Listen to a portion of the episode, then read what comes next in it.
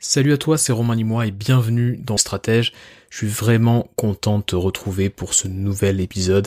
Je suis content de t'accompagner dans tes footings, dans tes balades, peut-être dans tes trajets en voiture ou autre. Je suis content de t'accompagner quand tu fais ton ménage hebdomadaire. surtout, surtout, surtout, je suis content que tu prennes du temps pour toi, du temps pour te nourrir de contenu, du temps pour t'inspirer et pour essayer de faire passer ton business à un autre niveau. Et je sais qu'en faisant le choix d'écouter stratège, le choix que tu viens de faire là à l'instant, bah, tu fais le choix de ne pas écouter un autre podcast ou de ne pas faire autre chose. Et je voulais simplement te remercier pour ça. Voilà un petit peu le préambule de cet épisode, mais c'était vraiment ce que je voulais te partager. Alors aujourd'hui, je vais te parler de pensée stratégique.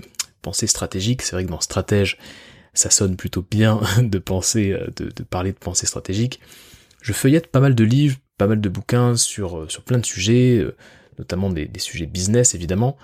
Et euh, j'ai lu un livre récemment, enfin je suis tombé sur un compte du contenu de, quelqu'un qui s'appelle Kiss Cunningham et qui est un consultant business américain qui est très intéressant, qui travaille notamment avec Tony Robbins. C'est un des seuls consultants qui bosse vraiment sur le niveau business avec Tony Robbins. Et donc j'ai découvert cette personne-là et euh, j'ai trouvé qu'il était très très très très intéressant, très pertinent. Et donc euh, je me suis dit bon bah qu'est-ce qu'il a écrit comme livre? Donc j'ai trouvé un certain nombre de livres qui étaient un peu des best-sellers en fait que je ne connaissais pas. Et puis en grattant, en grattant, en creusant le sujet, je me suis rendu compte que euh, son mantra à ce Kiss Cunningham, c'est un mantra un peu comme ça. Le secret de la réussite dans le business, c'est pas d'agir intelligemment, c'est d'éviter d'agir bêtement.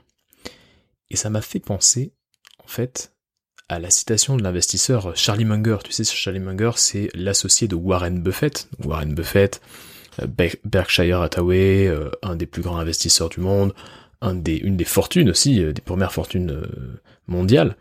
Et donc son associé s'appelle Charlie Munger, il est très connu pour tout ce qui est modèle mentaux, enfin c'est quelqu'un de, brillant, il doit avoir peut-être 95 ans. Et Charlie Munger, un, un jour dans une des, une des conférences de presse de Berkshire Hathaway, il a euh, partagé cette phrase. J'ai obtenu des avantages à long terme en tentant constamment d'éviter d'être stupide plutôt qu'en tentant d'être très intelligent. J'ai évité d'être stupide plutôt que vouloir être très intelligent. Et le côté éviter d'être stupide, éviter d'agir bêtement, j'ai trouvé ça très intéressant. Et donc, je vais tenter humblement dans cet épisode numéro 37 bah, de te donner des clés pour justement prendre de, bonnes décisions, pour éviter de prendre des décisions business qui sont stupides, et surtout, le corollaire de tout ça, c'est d'avoir un coup d'avance, même trois coups d'avance, c'est ce que je vais tenter humblement de faire dans cet épisode 37. Alors, avant de démarrer, si tu apprécies cet épisode et vraiment même si tu apprécies stratège, ce que je t'invite à faire, et ce que vraiment je t'en serais très reconnaissant, c'est de partager à une seule personne autour de toi, à un seul entrepreneur autour de toi, de partager cet épisode ou de partager stratège, peut-être à, la personne qui aurait le plus intérêt à entendre ce que je vais te partager dans cet épisode ou qui aurait le plus intérêt à euh, entendre un peu ce que je partage dans les épisodes de stratège. Fais-lui ce cadeau, partage-lui cet épisode, peut-être que tu vas l'aider à passer un cap dans son business, donc voilà ce que je te demande avant de démarrer. Partage cet épisode, c'est vraiment important bah, pour faire connaître stratège. Et puis euh, forcément, ça, stratège aura forcément plus d'impact si tu fais l'effort de le partager. Donc si tu veux me donner un petit coup de main, partage l'épisode. Alors, quel est le programme de cet épisode numéro 37 Alors, moi ce que je vais te partager là, c'est 5 habitudes à intégrer vraiment dans ton quotidien pour penser comme un stratège. 5 habitudes. La première habitude, c'est de, c'est de trouver la question oubliée. Trouve la question oubliée. Deuxièmement, deuxième habitude, sépare le problème du symptôme. Troisième habitude, vérifie tes croyances. Ça c'est hyper important. Quatrième habitude, prends en compte les conséquences de second ordre. J'en avais déjà parlé dans mes mails quotidiens de 8h15. Euh, si t'es pas inscrit, je t'invite à t'inscrire d'ailleurs sur mon site zormanimois.com. Mais prendre en compte les conséquences de second ordre, c'est hyper important.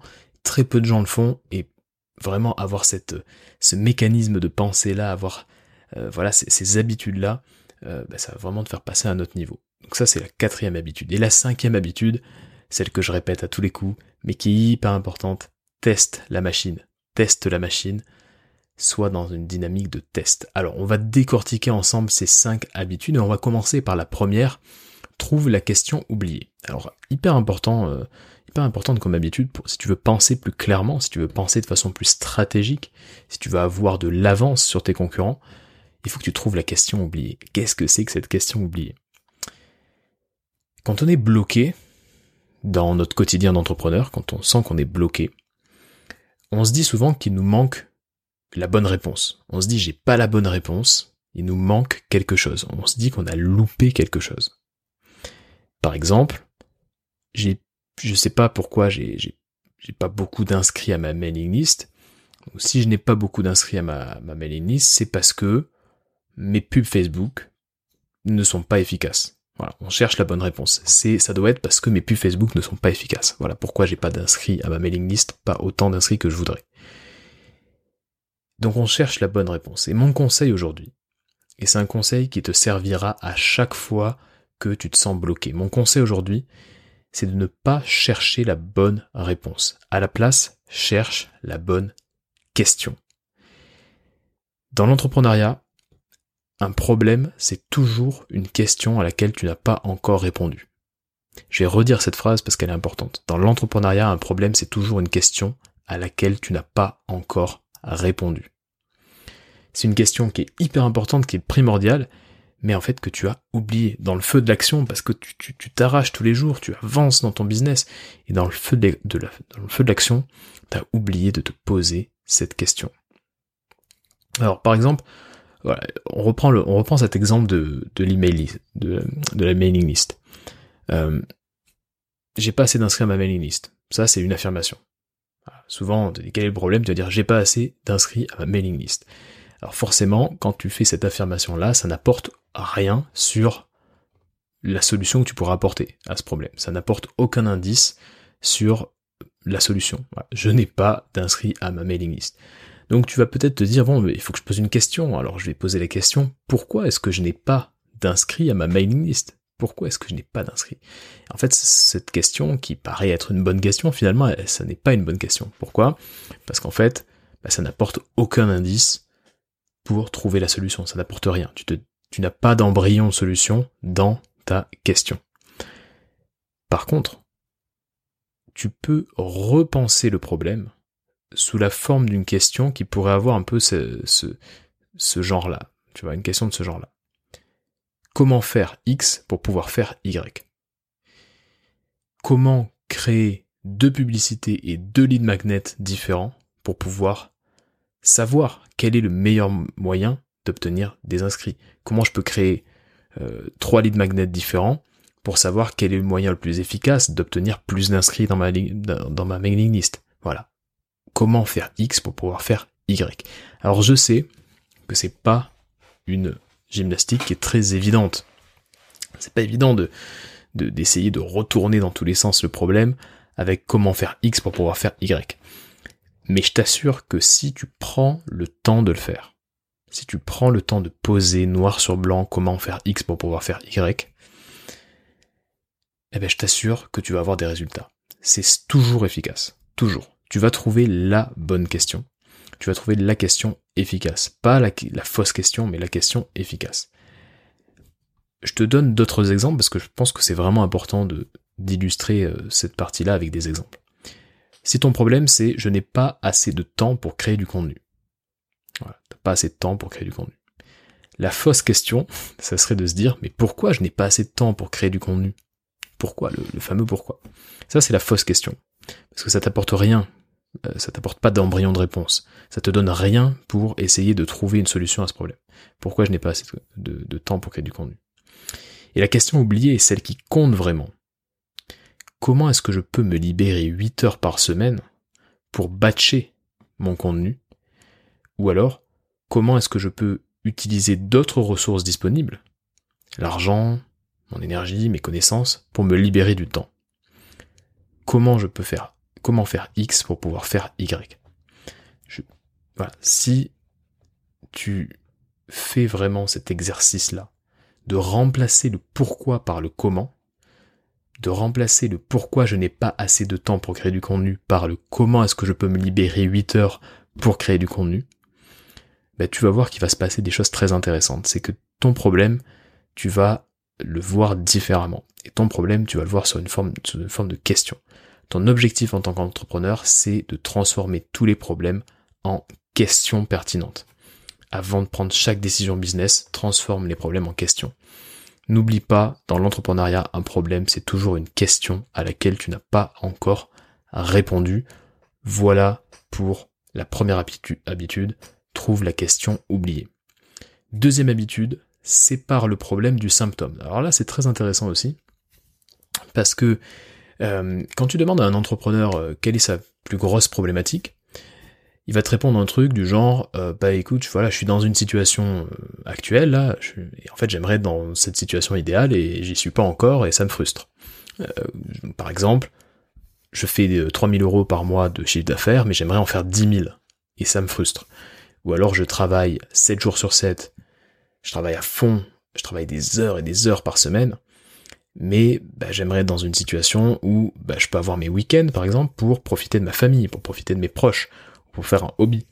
Donc souvent quand on, on pose la question à un entrepreneur, quelle est, la problématique, quel est le problème Le problème c'est souvent, je suis dans une situation A et j'aimerais aller à B et j'arrive pas à aller à B, il y a une sorte de gap, tu vois, de fossé entre ma situation actuelle et la situation idéale, et ça, ça me frustre.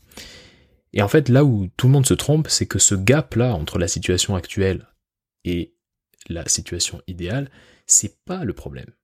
Ça, c'est le symptôme du problème.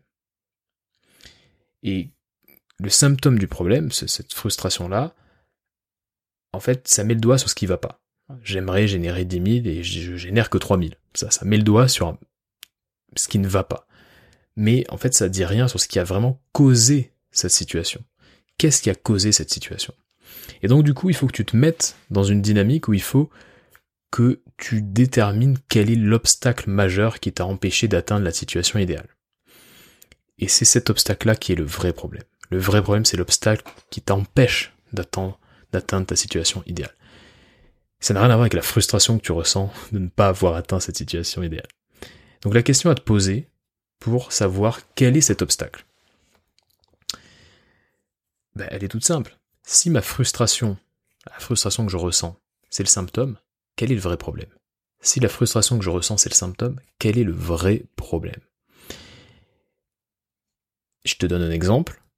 Je suis frustré euh, de ne pas avoir de temps pour profiter de ma famille, de bosser comme un taré et de ne pas avoir de temps pour profiter de ma famille. Bah, ça, c'est une frustration, et donc c'est pas le problème. Le vrai problème, le problème, la racine, tu vois, de cette frustration, c'est peut-être que bah, mon organisation n'est pas optimale. Je suis mal organisé.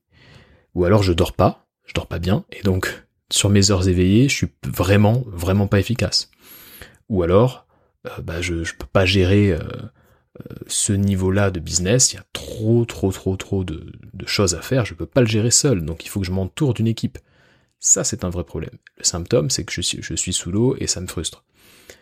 Le vrai problème, ça peut être que j'ai pas les outils nécessaires pour me faire gagner du temps. Et donc je bosse 7 jours sur 7, et donc je peux pas profiter de ma famille.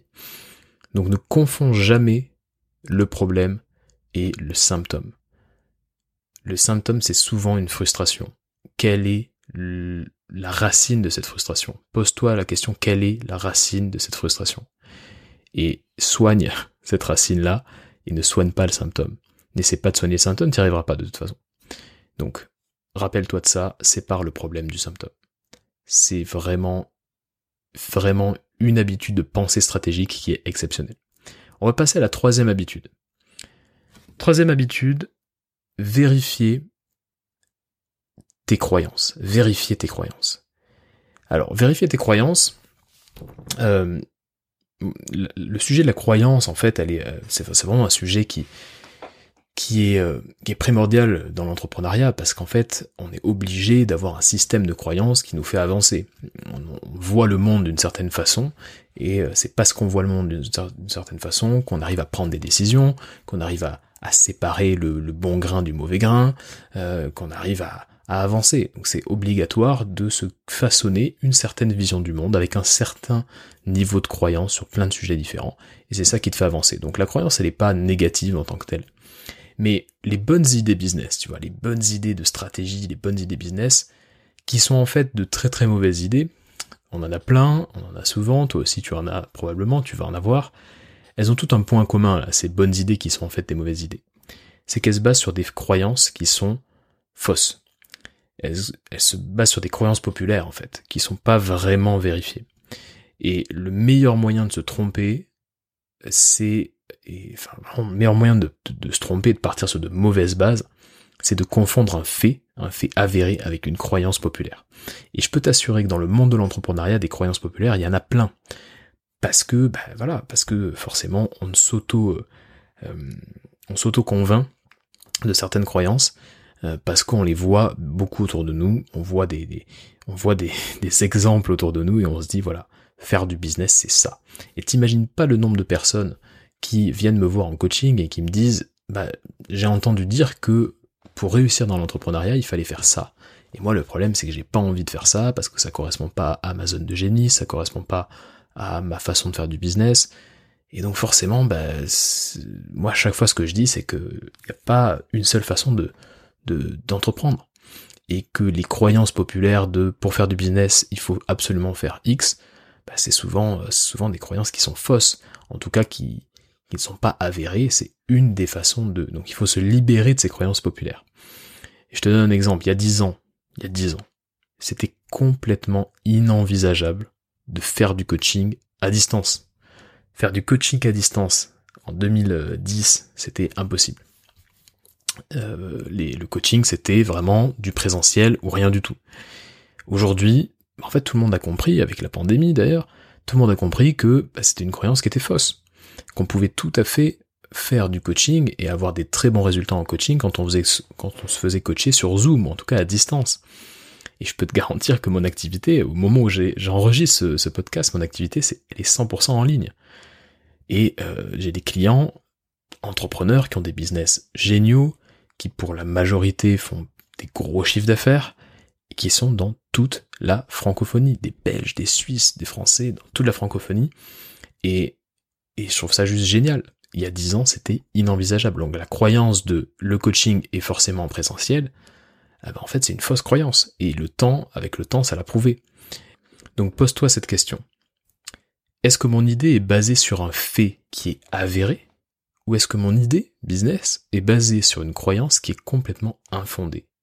C'est dur de répondre à cette question parce que parfois tu vas te dire est-ce que c'est un fait, est-ce que c'est une croyance, mais déjà le fait de te poser cette question, ça va te faire avancer. Donc évite de suivre le troupeau.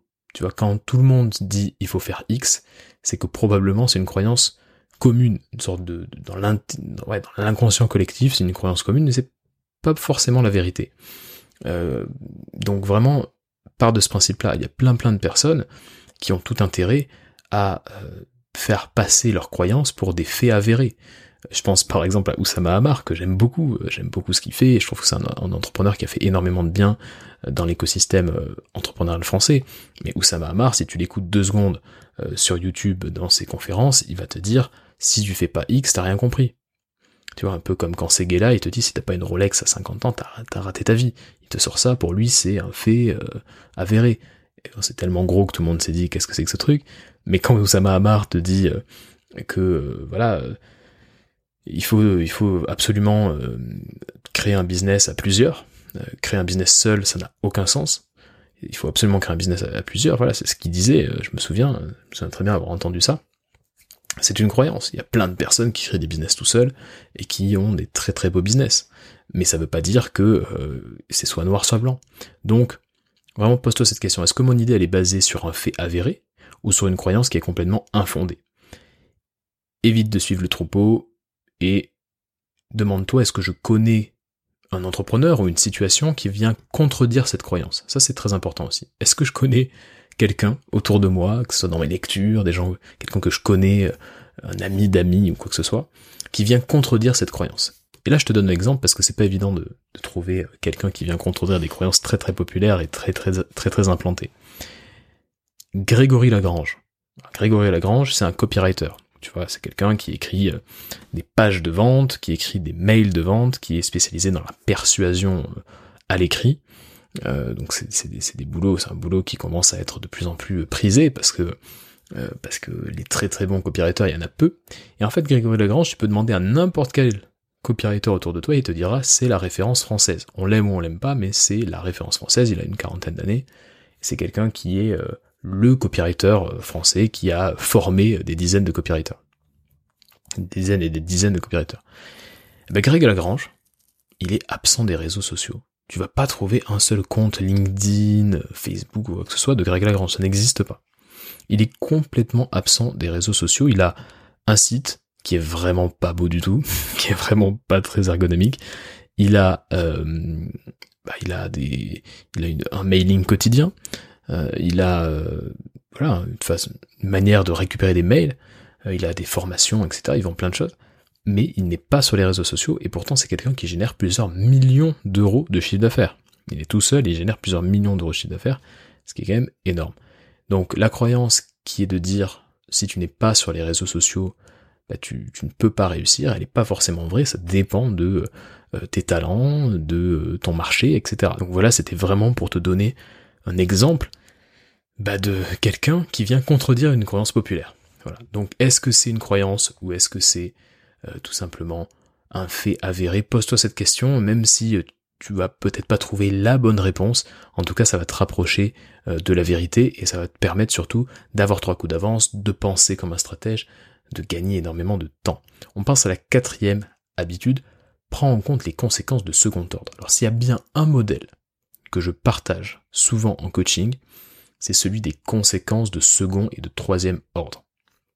C'est un modèle que tu dois vraiment avoir en tête quand tu entreprends, quand tu développes ton business, et que peu de gens ont en tête en fait. Très très peu de gens ont en tête ce modèle-là. Chaque jour, tu vas être amené à te poser des questions stratégiques et euh, tu vas être amené à, prendre des décisions business chaque jour. Ce qu'il faut que tu aies en tête, c'est que chaque décision une ou plusieurs conséquences. C'est ce qu'on appelle la loi de cause à effet. Et c'est pour ça que ça s'appelle, c'est pour ça que ce modèle s'appelle, voilà, les conséquences de second et de troisième ordre. On va prendre un exemple très très simple pour que tu comprennes. Imaginons que tu as une décision qui est de prendre l'escalier. Tu es dans ton immeuble, tu veux prendre l'escalier au lieu de prendre l'ascenseur. Donc tu prends l'escalier. Conséquence de premier ordre, c'est plus long, c'est plus fatigant que de prendre l'ascenseur. C'est une conséquence directe. Tu vas prendre l'escalier, tu vas avoir les jambes qui vont tirer, alors que si tu prends l'ascenseur, c'est pas le cas. Conséquence de premier ordre, c'est plus long et c'est plus fatigant. Conséquence de second ordre. Ça te fait faire un peu d'exercice et c'est bon pour le cœur. Et donc, ça te met en forme de prendre l'escalier et pas l'ascenseur. Conséquence de troisième ordre, tu habitues ton cerveau à ne pas choisir la solution de facilité. Et ça, c'est incroyable. Donc quand tu utilises ce modèle mental, tu vas te concentrer sur ce qu'on appelle l'enchaînement dynamique des conséquences de court terme. En fait, tu vas te concentrer sur les effets des effets. Ça, c'est hyper important. Les effets des effets. Et souvent, quand la conséquence de premier ordre, elle est euh, sympa, tu vois, elle est plaisante, elle est satisfaisante, bah, celles qui suivent sont un peu moins euh, satisfaisantes, un peu moins plaisantes. Et inversement, quand euh, la première conséquence elle est dure, ah bah, forcément elle est voilà, elle est dure, elle n'est pas plaisante. Et ben, en général, les conséquences qui suivent sont plutôt de, de bonne facture, sont plutôt euh, plaisantes.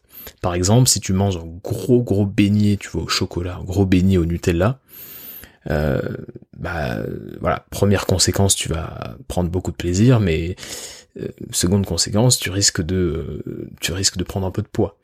Pareil, si tu euh, mets 400 euros de côté ou 500 euros de côté chaque mois pour ta retraite, pour un investissement X ou Y, bah, la première conséquence, c'est que tu auras 400 euros de moins. Et donc tu vas pas pouvoir faire tes petites dépenses. Mais par contre, sur le long terme, bah, les prochaines conséquences, c'est que tu vas avoir de l'argent pour ta retraite ou pour ton projet. Donc, pourquoi je te partage cette habitude qui est euh, bah, de prendre en compte les conséquences de second ordre et de troisième ordre, c'est qu'en fait, c'est un modèle mental qui t'incite à penser long terme. À chaque fois que tu dois prendre une décision business, ou une décision dans ton quotidien, pose-toi ces deux questions. Quelles sont les conséquences de second ordre et de troisième ordre? Et est-ce que mon futur moi serait content de cette décision? Cette, cette, notion de futur moi est hyper importante. Moi, j'essaie vraiment de l'appliquer dans mon quotidien. Tu travailles pour ton futur toi, tu vois. Et tout ce que tu fais aujourd'hui, bah, c'est euh, ton futur toi, entre guillemets, dans plusieurs années, qui va récolter les fruits de ce que tu es en train de semer aujourd'hui. Si tu sèmes n'importe quoi, ton futur toi, il va récolter, euh, récolter n'importe quoi. Donc tu travailles pour ton futur toi. Est-ce que mon futur moi serait content de cette décision? Voilà. Si t'hésites à t'associer, si t'hésites à euh, recruter, t'aimerais recruter, mais tu sais pas, voilà, tu sais pas encore quoi, qui, euh, tu voudrais peut-être changer de, de canal de communication, de stratégie de contenu, tu veux sortir une nouvelle offre, voilà, il y a beaucoup de beaucoup de coachés qui me disent j'ai envie de sortir une nouvelle offre, qu'est-ce que t'en penses? Ok, conséquences de second ordre, conséquences de troisième ordre. Euh, voilà, on, on, te propose peut-être un, contrat qui est un gros contrat, tu vois, un contrat juteux. Et peut-être que euh, t'es tenté d'accepter, mais en même temps, euh, ce contrat-là, il n'est pas aligné avec ta vision. Alors qu'est-ce que tu fais? Pareil, conséquences de second ordre, conséquences de troisième ordre. Voilà, tout les décisions business peuvent être passées dans ce prisme-là, des conséquences de second ordre, des conséquences de troisième ordre. Donc vraiment, t'arrêtes pas à la première conséquence, t'arrêtes pas aux premières conséquences de, tes, décisions, pousse la réflexion un petit peu plus loin. C'est une gymnastique intellectuelle qui te donnera beaucoup de clarté. Et on passe à la dernière habitude euh, pour penser comme un stratège. Justement, on va partir du domaine de la pensée et on va passer dans la phase exécution rester dans le monde des idées ne sert à rien. Ça ne sert à rien de rester dans le monde des idées. Ce qu'il faut, c'est tester ta stratégie à balles réelles. Hyper important de tester ta stratégie à balles réelles. Pourquoi? Bah Parce qu'en fait, la majorité des gens restent dans le monde des idées. Ils vont faire tel ou tel euh, projet, ils ont envie de faire ça, ils ont envie de faire ça, et puis finalement rien n'est fait parce que c'est très très compliqué euh, bah, de d'être à balles réelles. Donc le, fameux test and learn, il est hyper important et moi j'y crois vraiment et pareil, je le partage en coaching à fond. Euh, c'est bien de réfléchir, c'est bien de penser comme un stratège, mais derrière, il faut quand même exécuter et tester. Donc crée un plan d'attaque, mobilise tes ressources, ton argent, ton temps, euh, tes connaissances, ton énergie, c'est ça les, ressources. Argent, temps, connaissances, énergie, mobilise-les, essaie de voir comment tu peux appliquer ce, plan, avancer étape par étape grâce à tes ressources pose-toi les bonnes questions. Là, tu pourras réécouter cet épisode avec toutes les questions que je t'ai posées. C'est vraiment clé en main pour avancer stratégiquement. Et surtout, surtout, surtout, fais des ajustements. Si tu vois que une des stratégies ne fonctionne pas euh, bien, ah bah, fais des ajustements. Tu peux la changer, cette stratégie. Tu peux l'ajuster. Mais tester la machine, c'est peut-être ce qui est sous-estimé le plus en entrepreneuriat. Et c'est surtout ce qui te, permet d'avoir des résultats. Les résultats, ils sont dans le monde réel, tu vois. Ils sont pas dans le monde des idées. Rester dans le monde des idées, ça ne sert à rien. N'oublie pas ça. Donc, exécute, teste à fond, crée un plan d'attaque, fais des ajustements, pose-toi les bonnes questions et avance à fond sur tes projets. Voilà ce que je voulais te dire aujourd'hui. Comme tu le sais, je propose du coaching. Je prends entre un et deux coachés, nouveaux coachés par mois J'essaie vraiment de pas avoir énormément de coaching pour pouvoir garder le maximum, bah voilà, pour être vraiment focus sur leur projet. Je propose depuis peu des euh, coachings sur six mois. Euh, voilà ce que je proposais pas avant. Donc si ça t'intéresse d'être accompagné sur une demi-année, tu me contactes, euh, on va bosser ensemble sur tes objectifs. Le but, c'est d'avoir quelqu'un qui permet de voir dans tes angles morts, qui permet de voir ce que toi, par définition, tu ne peux pas voir. Ça sert à ça un coach. Et euh, c'est exactement ce que je propose dans mes coachings. Donc voilà, les axes, tu les connais, c'est être, c'est penser long terme, c'est mettre en place des bases solides pour être encore pertinent dans 15 ans. C'est ça que je propose dans mon coaching. Donc n'hésite pas à me contacter ou à remplir le, formulaire qui est sur romanimoi.com. Je te souhaite une excellente journée. Concentre-toi sur l'essentiel. À la prochaine.